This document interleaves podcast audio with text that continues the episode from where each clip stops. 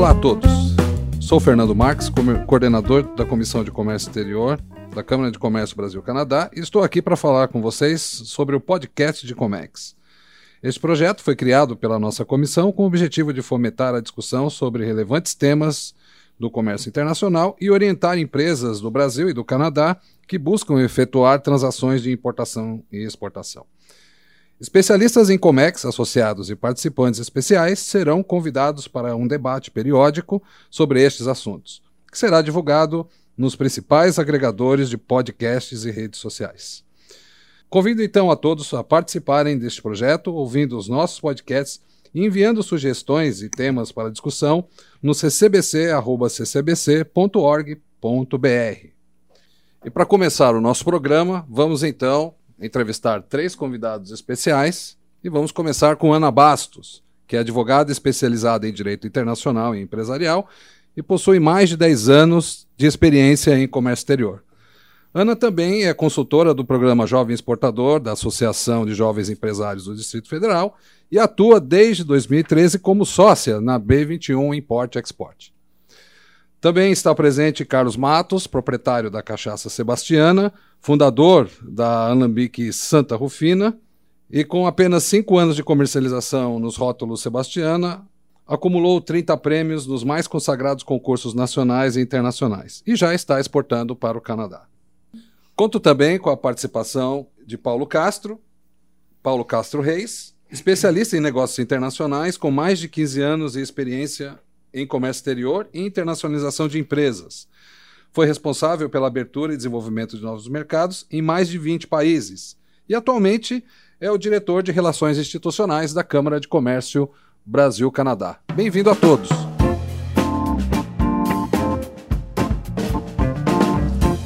Muito bem, vamos começar falando aqui sobre adequação e comercialização de produtos e negócios no exterior. Né? Gostaria de fazer uma pergunta tanto ao Carlos como à Ana sobre quando vocês decidiram exportar, como vocês fizeram a seleção dos mercados internacionais e que seriam as prioridades em seus projetos de internacionalização? Ana. Então, a B21 ela é uma comercial exportadora e como tal gente, nós representamos diversos produtos. A grande maioria delas, desses produtos, são alimentos com apelo saudável, mais natural, sem conservantes. Alguns deles têm o apelo vegano, sem glúten, sem lactose. Então, nós pesquisamos quais países valorizam esse tipo de produto, quais países valorizam produtos que são tipicamente brasileiros. E nessa análise, o Canadá surgiu como uma ótima opção, principalmente porque o mercado canadense é um mercado muito exigente. Eles buscam produtos diferenciados, eles buscam produtos com qualidade, eles buscam, eles têm essa preocupação muito grande com a saúde, com essa questão de produtos orgânicos. Então, casou muito bem os interesses. Então, nós acreditamos que é um país foco, é um país ideal para nós tra trabalharmos os nossos produtos e além da questão do, do poder aquisitivo, da gente conseguir trabalhar é, ter preço para tra trabalhar no Canadá, porque em alguns outros países a gente não consegue trabalhar devido a preço. Muito bom, interessantíssimo o seu case de sucesso, Ana. E Carlos, tudo a respeito bem? do seu produto, tudo bem? Tudo bom, bom dia.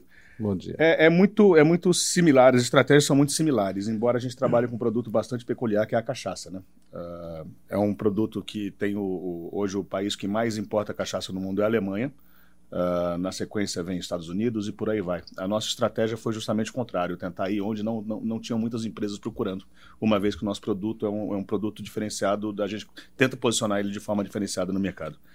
Uh, a ideia de, de ir para o Canadá não surgiu da gente, a gente estava, a gente após um concurso em Londres, a gente ganhou umas medalhas e veio uma empresa nos procurar querendo levar o produto para o Canadá era uma, uma rede de restaurantes, no final das contas acabou não acontecendo e foi aí que eu conheci a Câmara de Comércio.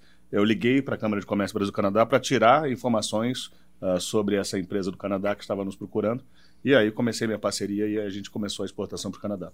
Mas a estratégia nossa foi justamente o contrário de muitas outras empresas. A gente não queria ir para os mercados que já estavam saturados do produto, que é um produto muito difícil de vender.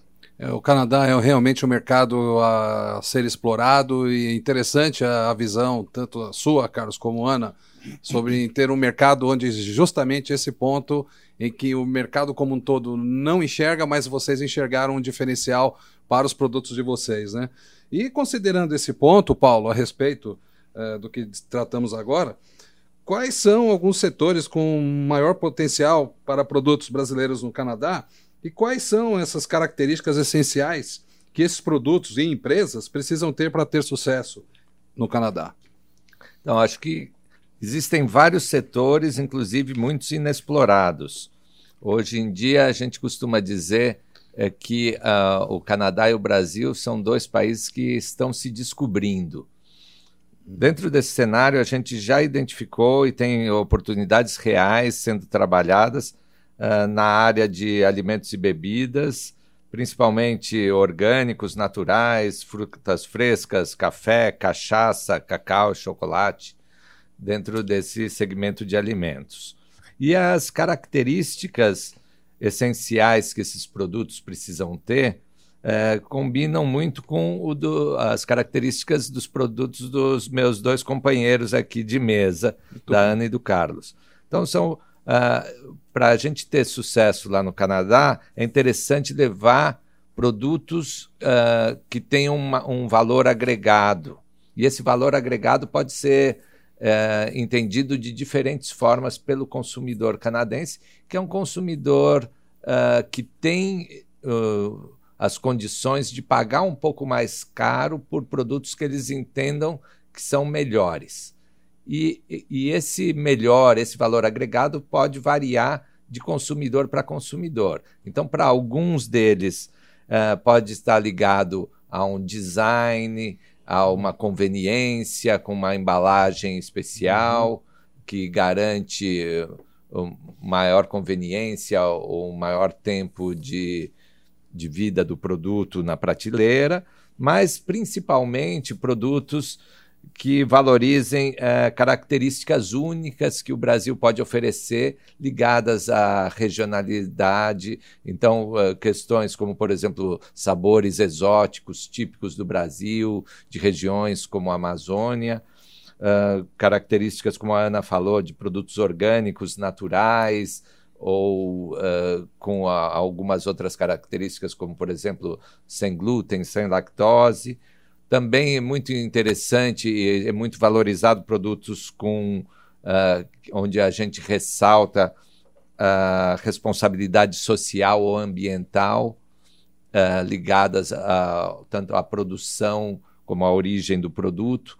Então, todos esses uh, esses valores, de uma forma ou de outra, são percebidos pelo canadense e geram interesse do consumidor canadense para esses produtos brasileiros. É bem interessante, Paulo, o que você acabou de dizer, porque tudo isso exige uma análise e seguir um processo uh, para se atingir um mercado específico, em se tratando principalmente do Canadá. E por falar nessa questão, é, a gente tem que tratar aqui algumas etapas. Gostaria de ouvir da Ana aí, depois é, de entender que o Canadá seria um mercado potencial, quais foram as próximas etapas é, que foram executadas? Então, é, quando a gente definiu trabalhar com o Canadá, é, a gente teve um apoio muito grande da Câmara de Comércio Brasil-Canadá nesse momento. E nós começamos a trabalhar junto com eles em algumas pesquisas de mercado para entender quem são os concorrentes, quais são os preços que estavam sendo praticados lá, quais tipos de embalagem estavam sendo utilizadas, em qual ponto de venda aquele meu produto se, se encaixaria melhor. Então, essa foi uma análise que a gente fez. É, à distância, vamos dizer assim, pela internet, pelo conhecimento e pelos dados que eles já possuem dentro da Câmara Brasil-Canadá. E depois a gente fez uma, uma visita em loco. Nós participamos de uma missão da Câmara, nós participamos da feira da Cial, levamos os produtos e foi uma forma da gente apresentar esse produto para o mercado canadense e sentir como que as pessoas iriam receber esse produto. Então, sentir qual era a aceitação deles.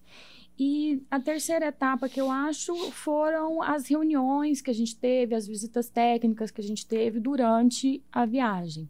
Então, nós fizemos primeiro uma análise de mercado à distância, para a gente realmente ter certeza que era um mercado interessante para a gente.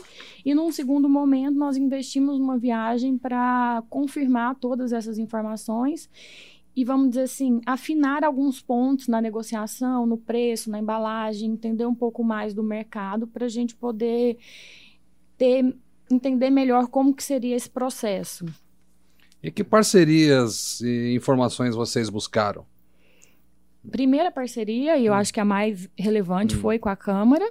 Depois com empresas locais no Canadá. Então, é, em, principalmente distribuidores, porque eles conseguem passar para a gente uma visão mais clara do mercado, uma visão de quem está ali na prática. Então, algumas questões para a gente que foram muito relevantes, é, prazo de validade para os nossos produtos, que são produtos mais naturais, que são produtos sem conservantes, isso tem sido, até hoje, um dificultador, porque tem que ter um prazo de validade de no mínimo seis meses, o ideal seria um ano. Então, para poder fazer toda a logística e tal, colocação do produto, ainda mais que é um produto novo no mercado. Então, a parceria com a Câmara e a parceria com os distribuidores locais lá tem sido muito interessante para a gente, para a gente poder conhecer melhor o mercado. Então, eles informaram para a gente sobre algumas questões sobre as taxas que tem que ser paga para os supermercados. Então, aquela questão, ah, eu vou pagar por cada SKU para colocar o meu produto dentro do supermercado, eu tenho taxa para poder é, carregamento de caminhão. Então, são várias taxinhas que muitas vezes a gente não considera na formatação do preço. Então, se eu não considero, vai comer a minha margem. Então, essas uhum. informações são muito relevantes e, e, ter o contato com pessoas no país traz informações que à distância a gente não consegue ter acesso. Então, eu acho uhum. que as parcerias, as informações mais importantes que nós tivemos nesse processo foi, foram essas. Eu presumo que, Ana, até o Carlos tenha tido exatamente que se submeter a algumas etapas, algumas etapas para chegar com seu produto ao Canadá, não é? Gostaria de ouvir um pouco a respeito de como foram essas etapas da sua parte, né? E o que, que você fez para buscar essas informações da maneira mais assertiva uh, ao mercado canadense? É uma, perdão, é uma via sacra, né? Uhum. vender, vender álcool, de, de, acho que em qualquer país do mundo é uma via sacra, mas o Canadá é bastante diferente. Uh, uhum. Mas voltando um pouco, a gente também foi através das missões da Câmara de Comércio, a gente fez CEAL também, apresentamos o produto lá. Uh, através, após essa apresentação dos nossos produtos, uh, a gente começou a procurar os agentes comerciais, que seriam as pessoas responsáveis, as empresas responsáveis em comercializar nosso produto lá, uma vez que quem faz as compras de álcool no Canadá é o governo. Uh, uhum. Cada província tem seu órgão regulamentador, tem suas regras próprias. Então, ah, eu não, não, é, não é como hoje no Brasil eu contratar um vendedor e bater num hotel Maxud Plaza da vida e, e, ir lá comercializar meu produto. Eu tenho que vender para o governo e o governo, o governo depois repassa e revende esse produto a um agente comercial que vai, uh, no final das contas, entregar esse produto, fazer a venda e entregar esse produto uh, para o cliente na ponta. Uh, então, esse cadastro, essa legalização, Uh, foi realmente uma via sacra. É um, uma documentação extensa, já tem que mandar produto para laboratório, fazer análise fisicoquímica. Essa, essa análise fisicoquímica, é, mais uma vez, no, quando chega a bebida no Canadá, ela tem que ser feita novamente pelos órgãos canadenses. Eles não levam em consideração se a gente tem ou não um bom laboratório por aqui. Uh, após isso, uh, mais uma vez, através da Câmara, a reunião com os agentes comerciais. Uh, é muito difícil para mim, aqui no Brasil, saber quem é um bom ou não vendedor, uma boa ou não distribuidora no outro país. Então, o pessoal da Câmara fez, uh, agendou de seis a oito reuniões para mim eu, uh, durante a CIAL e eu consegui me reunir com cada um dos distribuidores, com cada um da, da, dos agentes comerciais em Toronto, tanto em Toronto quanto em Quebec, para conseguir saber quem seria ou não um bom vendedor para os nossos produtos lá. Então muito é, é, é, muito peculiar. É, mas é uma vez que você está dentro é muito interessante. É, na verdade você acabou tendo um trabalho em dobro, porque uma coisa é você prospectar, como a Ana fez esse trabalho junto com a Câmara, ajudou na identificação de possíveis de compradores no mercado canadense, e ao mesmo tempo você tem que buscar os, as atividades regulatórias do Canadá. Sim, né? Então, para poder realmente viabilizar o seu negócio. E, além disso. E isso é uma prova que a gente enxerga aqui, clara, uh, quando o empresário brasileiro está disposto a vender o seu produto no Canadá, ele realmente tem essa possibilidade. Precisa trabalhar essas etapas. Né? Trabalhando né? bem, vai. Acho que o único é. detalhe também que eu não comentei aqui em relação à é. receptividade do produto lá. Uh, nós, tem, nós, uh, nós temos no Canadá hoje em torno de 300 marcas de rum, hum. uh, em torno de, de 30 a 40 marcas de whisky e duas marcas de cachaça. Então é um potencial, é um mercado potencial gigantesco. Muito e aí bom. entra a parte dos marketing dollars, né? Quantos é. marketing dollars a gente tem para fazer essa, essa divulgação e conseguir colocar o produto lá? Mas acho que isso é tema mais para frente da nossa conversa. É, mas é muito bom, muito bom, Carlos. Falando então, é, o Paulo, Tendo em vista a sua experiência ao abrir, ao abrir mercado em mais de 20 países e sua experiência na indústria de embalagem, qual a importância e entendimento das adaptações necessárias ao produto e embalagem, obviamente, né, nesta fase de escolha do mercado? É muito importante considerar que cada produto em qualquer mercado, em qualquer país, ele é, está inserido numa categoria. Então, Uh, e as categorias elas têm códigos próprios, né, que não necessariamente se repetem de país para país. Então, uh, existem categorias de produtos, por exemplo, em determinados países, que todos os produtos de limpeza são, uh, são apresentados num tipo de embalagem, em geral com uma cor, em outro país de outra, alimentos, bebidas, cada coisa costuma ter um. Uh, a, a, cada categoria costuma ter um, um, comportamento que não necessariamente é o mesmo de país para país. Em alguns países, por exemplo, que você tem famílias pequenas ou que moram sozinhos, você não encontra ovos sendo vendidos em dúzia. Às vezes são vendidos em pacotes de meia dúzia, ou às vezes pacotes de quatro. E, e, e isso pode ser replicado em diferentes tipos de produtos. Então é muito importante que a gente tenha claro que o tipo de embalagem e, o, e a forma de venda e o, e o, tipo de rotulagem de mensagem que a gente tem aqui no Brasil não necessariamente é só traduzir e ele vai estar tá adaptado para um outro país. E no Canadá não é diferente. Então é muito importante que a gente se, uh, se auxilie de instituições uh, como a Câmara ou de um distribuidor, de um parceiro local que ajude a gente a, a entender o, as particularidades uh, de cada categoria para que o produto esteja uh, adequado à, à, à, linguagem que o consumidor está acostumado e está esperando.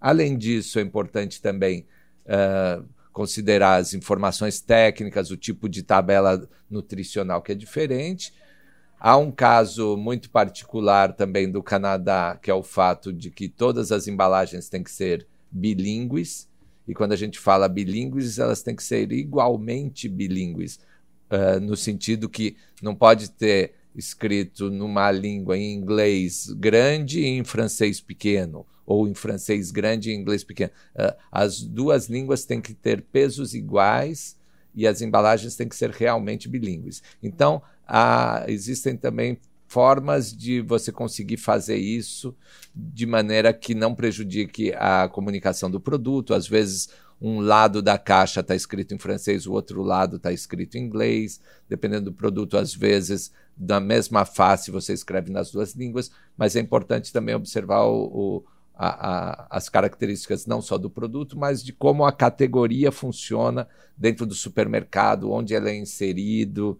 Uh, e também uh, uma coisa que é muito importante é a gente incluir de alguma forma na própria embalagem ou no nosso discurso de venda o que a gente costuma chamar de storytelling, que é um pouco uh, a contextualização do produto valorizando as características especiais e únicas que só ele tem. Então, quando a gente fala, por exemplo, de um produto que é sustentável, uh, de um sabor único, digamos, uh, um açaí lá do, da região norte do país, da região amazônica, se a gente consegue na própria embalagem colocar esse produto vem uh, com sabores únicos da Amazônia, na cidade específica que fica na beira de um riacho, que ajuda as comunidades ribeirinhas que estão colhendo essa fruta para fazer esse sabor único e trazê-lo aqui para o Canadá, seguramente é, esse produto vai ser mais valorizado do que um que não conta essa história. É interessante que tem essa história que, por exemplo, você pode ter um produtor de café que tradicionalmente tem essa fazenda há mais de 100 anos e contar um pouco dessa fazenda que vem desde 1800 e alguma coisa, contando a história da família e da produção daquela região, tornando o produto único, vamos dizer. É, exatamente, Fernando. É. E a gente vê que muitas vezes Uh, na, quando, principalmente na exportação, o brasileiro não dá muita, não, não dá muita atenção à história. E muitas vezes a gente tem histórias muito boas para contar. Mas uh, eu acho que não, não fica claro para muitos exportadores que uma boa história, e vale ressaltar, uma boa história que seja real, Sim. Uh, agrega muito valor ao produto no exterior. É, falando dessa questão de embalagem, é, eu tive duas experiências muito interessantes no Canadá, que uma foi a questão das certificações. Eu fiquei assim impressionada com como eles valorizam essa questão das certificações e utilizam isso nas embalagens. Então, muitas vezes, por exemplo, aqui no Brasil, a gente tem, por exemplo, ah, o produto é vegano, eu tenho escrito, mas eu não tenho a certificação lá na embalagem. Então, e isso foi apresentado para gente como um diferencial, até em questões de preço, quando você tem várias, é, várias certificações na embalagem, isso te possibilita uma negociação melhor com os pontos de venda. E, por exemplo, os nossos produtos, muitos deles são, tem produtos que são orgânicos, que são veganos, sem glúten, mas não tem a certificação. Então, é um trabalho também que a gente está fazendo para poder explorar isso nas nossas embalagens. Muito bom. E um outro ponto também que foi muito interessante, falando dessa questão do storytelling, é um dos nossos produtos é, ele utiliza tudo isso. Ele é um chocolate que vem da região, é um cacau que vem da região amazônica, que trabalha com a, as famílias locais, com valorização dessas famílias, formação de cooperativa e tudo mais. E aconteceu uma situação interessante que nós fomos para o Canadá em abril, levamos o produto tiveram algumas empresas que se interessaram e em junho uma dessas empresas veio participar da, da feira aqui no Brasil e teve a oportunidade de ver um vídeo mostrando como que é feita a colheita, como que é feita a produção, a, as famílias trabalhando, tudo direitinho, sabe? A história mesmo do produto. E eles ficaram apaixonados, falaram: "Não, é isso que eu preciso, eu quero esse vídeo, traduz esse vídeo em inglês, francês para mim".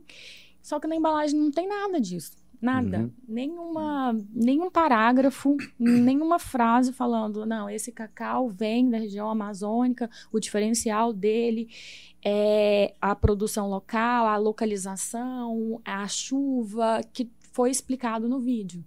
Então, esse é um ponto que eu acho que, como reiterando o que o Paulo falou, que nós não exploramos, que nós não é, sabemos contar a história dos nossos produtos. E muitas vezes a embalagem retrata isso. Você não, você não vai estar lá o tempo inteiro para explicar a origem do seu produto. Exato. Você, vai, você tem que criar uma embalagem que por si só conta a, a historinha da sua empresa, do seu produto. Então, o que o Paulo falou, eu acho que é muito interessante. Muito bem. É, eu, eu, eu vou, perdão, vou fazer, um, no caso, um meia-culpa. Nós somos exatamente esse caso. Nós temos uma história linda por trás da cachaça sebastiana, que vem desde a época do meu avô, na década de 60.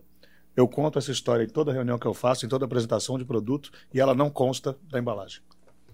É. Só para concluir ainda falando desse caso da embalagem, eu acho interessante, muitas vezes até é, quando a, a, a, o, o, exportador brasileiro, muitas vezes ele não não dá essa atenção especial em investir na reformulação de uma embalagem específica para exportação, eh, valorizando esses atributos. E uma coisa que eu acho que é interessante a gente chamar a atenção, que eu até comentei numa palestra um dia desse, estava falando para a pessoa assim: você está pensando agora que você vai trabalhar num outro mercado que não te conhece, num outro país, você está pensando lá em fazer campanha na televisão?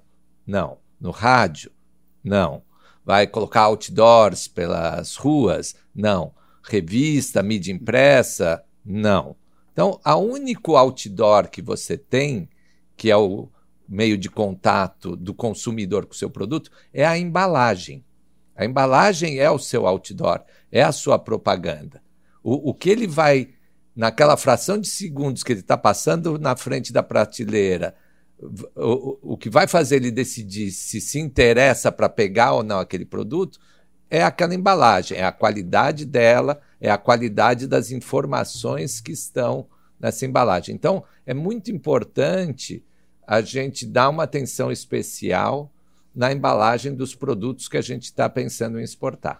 Isso faz parte, eu até sempre reforço com as empresas com que temos conversado, que essa, essa é uma etapa do processo de exportação que tem que ser muito observada, porque isso vai impactar a sua produção, vai impactar seus fornecedores, o, a embalagem, falando, por exemplo, na embalagem do ovo, lá, nós, aqui nos mercados é, uma dúzia de ovos são vendidas por caixa. Lá você pode ter caixas mais personalizadas, etc. Quanto que isso pode alterar uh, o seu fornecedor e a sua produção? Mas faz parte do estudo. Não é, não é da noite para o dia que você tira um pedido aqui entrega no outro país como se estivesse entregando no seu cliente na cidade vizinha. É um processo. E é um processo que, quando bem estruturado, quando bem uh, planejado, sem dúvida alguma, não há como não ter sucesso. Né? E até aproveitando esse ponto, é... Ô, Carlos, como é que vocês validaram, o Carlos e Ana, né? Como que vocês validaram uh, o produto? Uh, se já estava pronto para atender as demandas do Canadá e, e os termos de qualidade e de preço? É, a gente começou essa brincadeira toda fazendo, uh, entendendo o que, que o governo, de que forma o governo lá, o órgão do governo, ia querer que a gente exportasse nosso produto. Se era, qual era o Incoterm que a gente ia usar. Uhum. Então, se era CIF, se era FOB, de, de, que forma essa coisa começou a acontecer. Uh, então, a gente tem que fazer todos os orçamentos possíveis e imaginários de, de frete, de seguro, de entrega na porta deles lá, ou eles buscarem na nossa porta aqui. Uma vez entendido isso, a gente conseguiu fazer a formação de preço dos nossos produtos com as margens que a gente queria e literalmente fazer uma aposta, saber se o governo canadense iria pagar ou não o valor que a gente estava querendo. Então a gente uhum. fez um, um, valor médio que seria vendido no Brasil, mais os custos de frete, etc. e tal, para conseguir entrar no mercado. Uh, uma vez que a gente passou por essa etapa, como eu falei anteriormente, tem a, a etapa das análises físico-químicas, etc. Uh, ah, e na missão uh, que nós fomos, a gente já pegou o, o, o, alguns eventos de degustação desse produto para saber a aceitação do produto pelo mercado canadense, pelas pessoas que estavam, que faziam parte da missão, inclusive. Fomos a um restaurante no Canadá, em, em, em Toronto, fizemos degustação de coquetéis e da própria bebida eh, pura, né, em doses.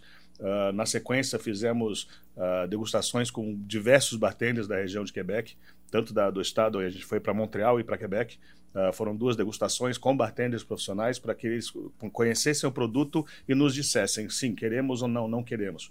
Então, a, ali foi onde a gente falou, realmente vale a pena investir, realmente vale a pena apostar no Canadá. A gente tem um, um espaço muito grande, um mercado muito grande para prospectar. Esse é um ponto que é importantíssimo, a formação de preço do produto Sem lá dúvida. no Canadá. Você tem que fazer a formação de ida, quanto custa o seu valor aqui na, da, da mercadoria na porta, até chegar lá no cliente final ou no distribuidor final. E fazer o contrário, saber qual é o custo da mercadoria lá unitário fazer essa conta de volta para saber se esse valor realmente chega ao que você pretende é, fabricar e constituir o custo aqui. Então, faz todo sentido. E tendo em vista essa, condição, essa condição, Ana, qual foi a, a situação que vocês tiveram que aí uh, adaptar e enxergar preços no Canadá e a qualidade do produto? É, então, em relação a preço, foram feitos esses estudos, igual, como hum. você mencionou. Nós pegamos o produto aqui, o preço do produto no Brasil, calculamos todos os valores que incidem né, na operação, desembaraço aduaneiro, algumas taxas, frete, seguro, internacional, para chegar com o produto lá. E fizemos a conta reversa, de trás para frente, incluindo essas taxas que a gente não tinha conhecimento, para ver se o preço batia. Alguns deles deu certo, outros a gente está numa fase de, vamos dizer assim, renegociação, ver onde que pode tentar diminuir custo para a gente conseguir chegar com um preço competitivo no Canadá. E em relação à qualidade, quando, como a gente está falando de alimento, é, essa questão da qualidade ela está muito relacionada ao paladar, a pessoa experimentar o produto, por exemplo, a pessoa ver a embalagem e achar que a embalagem tem qualidade, que a embalagem vai conservar aquele produto durante o trânsito, né? Do, essa, essa logística internacional. Então, para identificar a questão da qualidade e da aceitação do produto no Canadá, de uma forma geral, nós fizemos, levamos várias amostras quando nós participamos da CIAL. É, apresentamos os produtos para todos os distribuidores, representantes e pessoas que nós tivemos reunião durante a, a missão. É, deixamos também alguns kits com todos os produtos em alguns supermercados que nós visitamos.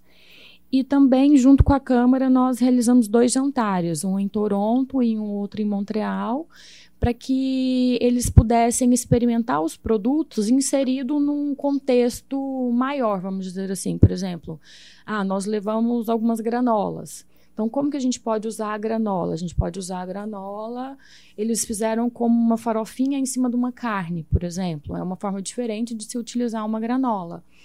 Eles não tinham muito não é que não tinham muito, mas eles não utilizam o nome granola para granola salgada, né?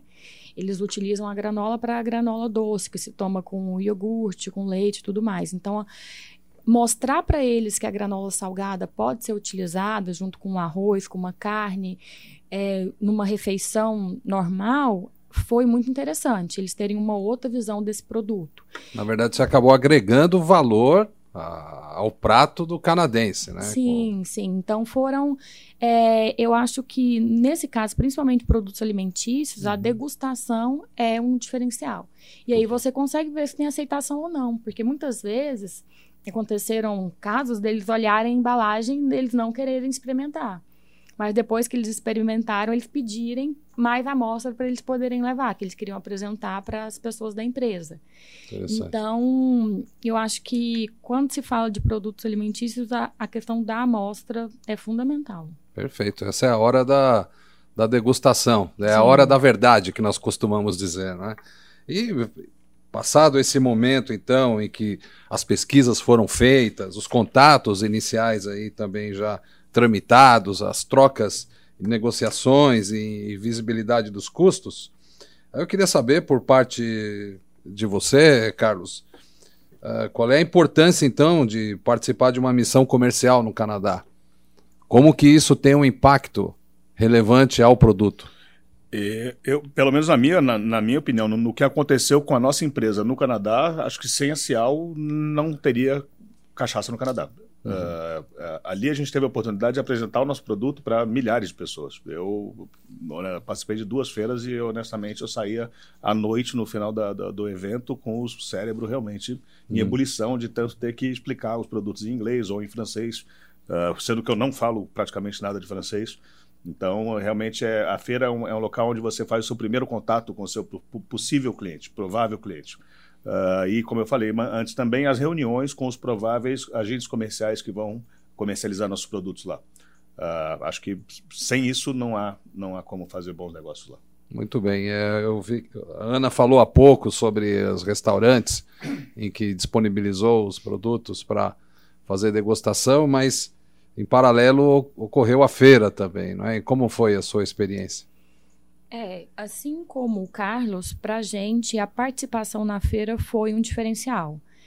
É, eu percebi que esses distribuidores, essas grandes redes, eles recebem informações de produtos do mundo, te do mundo inteiro o tempo todo. Então, quando você tá frente a frente com o cara, você tem a oportunidade de explicar, você tem é, oportunidade de entregar na mão dele para ele experimentar, para ele é, passar para a gente as considerações, você vê na fisionomia dele se ele gostou ou não. O é, feedback é imediato. É imediato. Ah, então, é assim, por exemplo, é diferente de eu ficar aqui sentada na minha mesa mandando um e-mail para todos os representantes, todos os distribuidores no Canadá. Vai ser mais um e-mail na caixa de, de entrada deles. Exato. E quando você tem esse, esse contato, o tratamento é diferenciado, a receptividade é diferenciada. Se você tem um produto de qualidade que tem aceitação no mercado, as chances de você conseguir realizar negócio são muito maiores.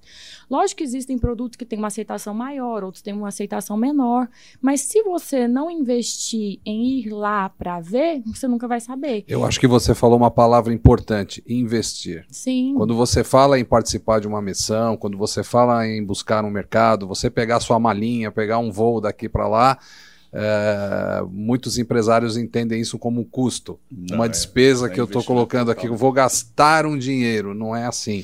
Estamos falando de investimento. É um dinheiro, sim, que você vai disponibilizar para fazer uma viagem, o tempo que você vai dedicar a, a, desenvolver um novo mercado, porque você está vendendo o seu produto num país estrangeiro. Esse é o desafio é, que deve ser considerado, né? Pois não. Na, na, na, o mais legal, acho que da feira, da, da ah. participar da Cial, é, que, como a Ana falou, é, eu não sou eu enviando e-mail para a sua caixa postal, que tem milhares de e-mails de milhares de pessoas como eu enviando e-mails. Uh, ele veio até o meu stand, ele se interessou pelo meu produto. A chance de venda é de. A, a gente já passou 50% da dificuldade, já foi, já foi quebrada ali. Ali para frente é só ser um bom vendedor, ter um bom produto e fechar negócio. É excelente. É, fantástico. E Paulo, a respeito da, da feira, é, eu acho que aí faz todo sentido, porque esse é um dos principais papéis da Câmara do Canadá em promover a organização e envio de delegações ao Canadá para que possa disponibilizar os produtos. Né? Como que você enxerga essa atividade?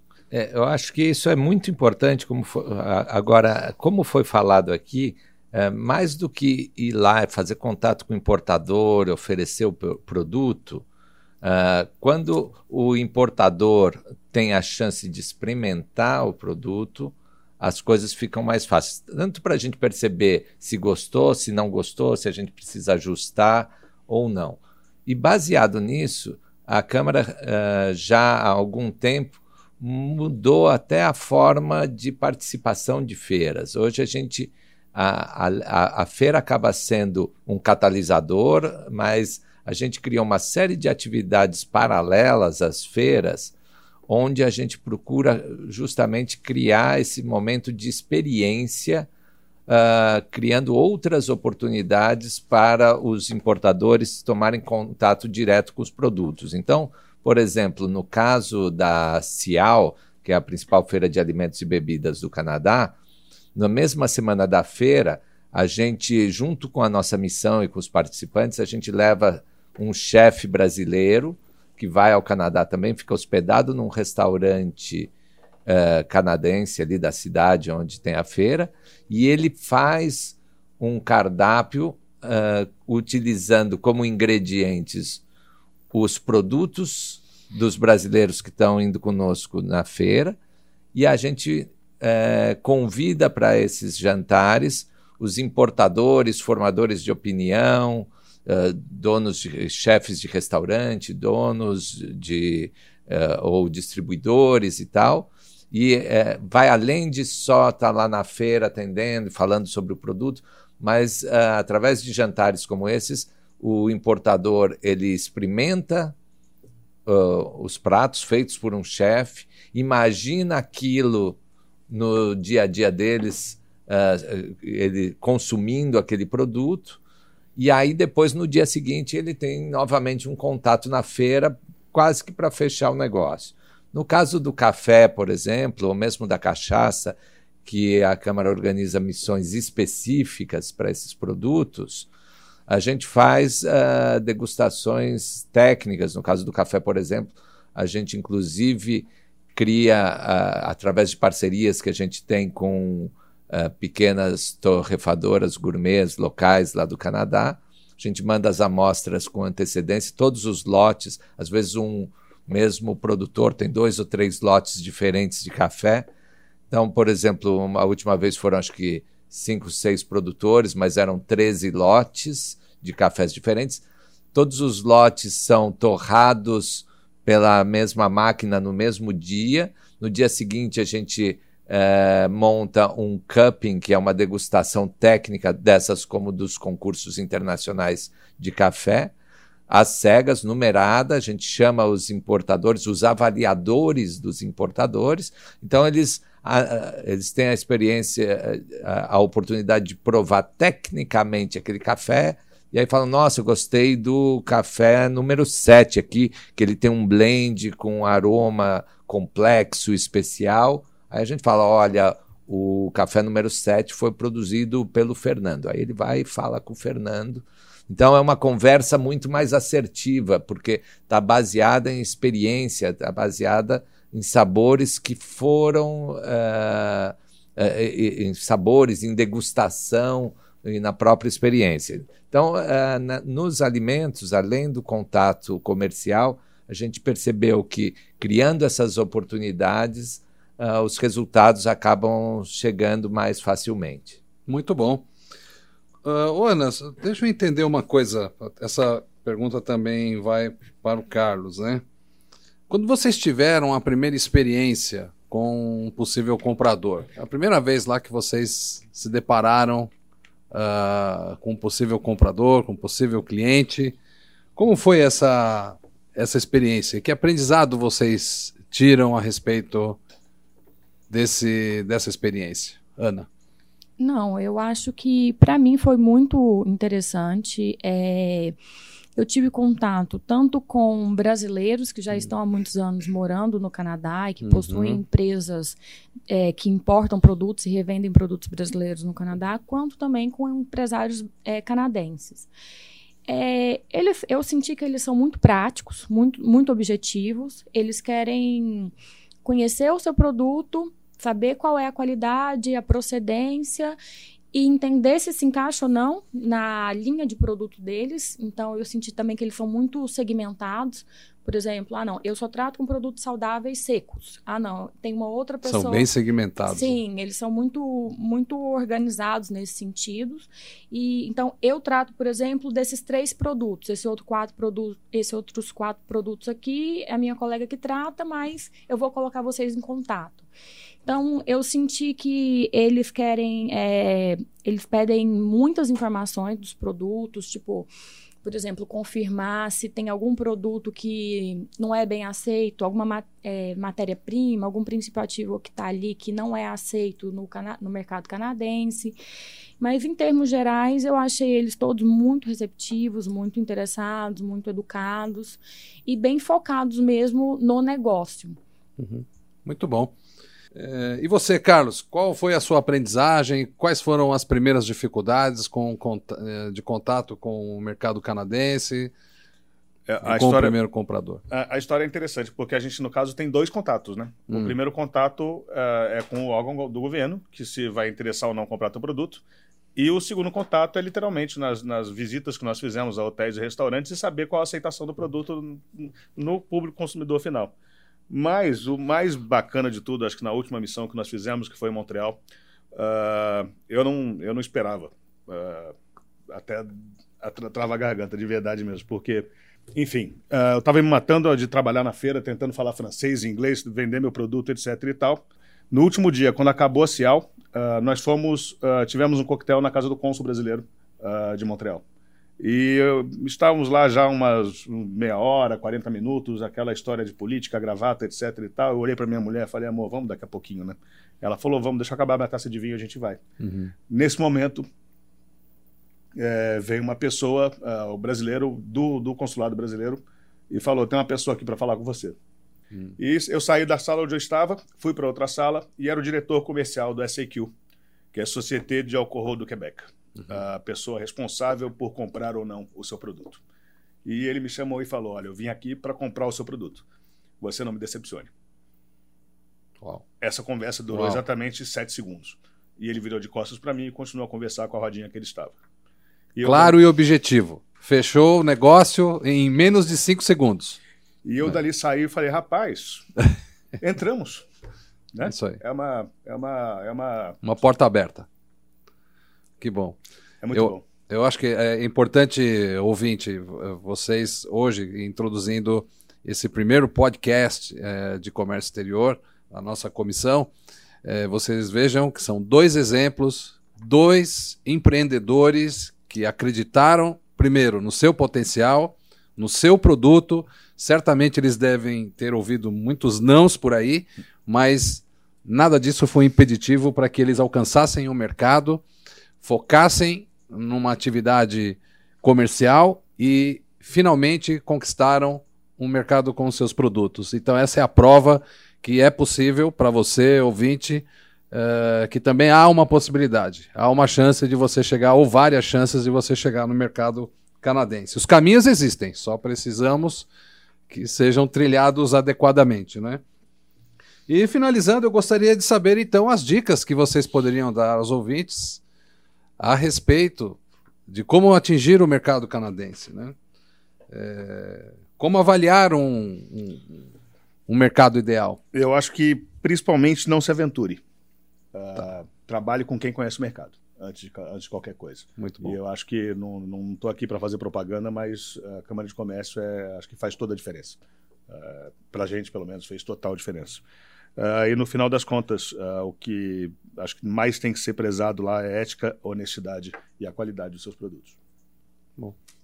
Ana? É, a minha opinião também está muito relacionada com a do Carlos. Eu acho que é um mercado muito exigente, mas é um mercado que tem um potencial gigantesco e muitos brasileiros não olham para o Canadá, não exploram esse, esse mercado. E eu acho que a Câmara é um grande apoiador para quem tem interesse de conhecer um pouco mais, para saber se seu produto é interessante ou não naquele mercado. Ter parcerias locais, eu acho que também é um diferencial, porque eles conhecem ali a dificuldade do dia a dia, de colocar o produto no ponto de venda ou não, nessa questão do, do prazo de validade. Eles te dão uma visão muito mais aprofundada do mercado. E, como a gente também vem falando, questão de investimento. Eu acho que quando você se propõe a trabalhar com uma internacionalização, a colocar o seu produto no, em um mercado, qualquer que seja, você tem que ter um planejamento, você tem que ter um, um budget estabelecido, porque investimentos vão ter que ser feitos. Então, investimento em embalagem, investimento em marketing, investimento em viagens, Envios da, da mercadoria como amostra. Amostras, isso. É? Então, tem a, tanto a amostra sem custo, né? Uhum. Tanto, quanto também o frete que tem que ser pago. Então, é, não, não pode ser uma aventura. Tem que ser um projeto, uma estratégia da empresa, tem que ter um planejamento para que se tenha sucesso. Muito bom. E é. finalmente o Paulo. Então, a, além do que já foi falado, ressaltando a importância de estabelecer parcerias, uh, de estar tá comprometido ali em investir realmente num projeto de exportação, é, é muito importante é, ter um entendimento claro do mercado, de participar de ações de promoção do seu produto no país, como já foi comentado aqui também durante esse programa, e principalmente a consciência de que comércio exterior em geral, isso não é uma particularidade do Canadá, comércio exterior em geral é um projeto de longo prazo. Né? É preciso ter perseverança, é, a gente precisa semear, plantar, cuidar da terra, esperar crescer, se desenvolver e depois, se a gente cuidar com carinho, uh, aproveitar todo o suco daqueles frutos deliciosos. Muito bom. Gostaria de agradecer então a Ana Bastos, da B21 Import Export, por sua contribuição, Carlos Matos, da Cachaça Sebastiana, e Paulo de Castro Reis, da Câmara de Comércio Brasil-Canadá. Experiências e troca de ideias muito valiosas. E a você, ouvinte, voltaremos em breve com uma nova, um novo podcast. Obrigado.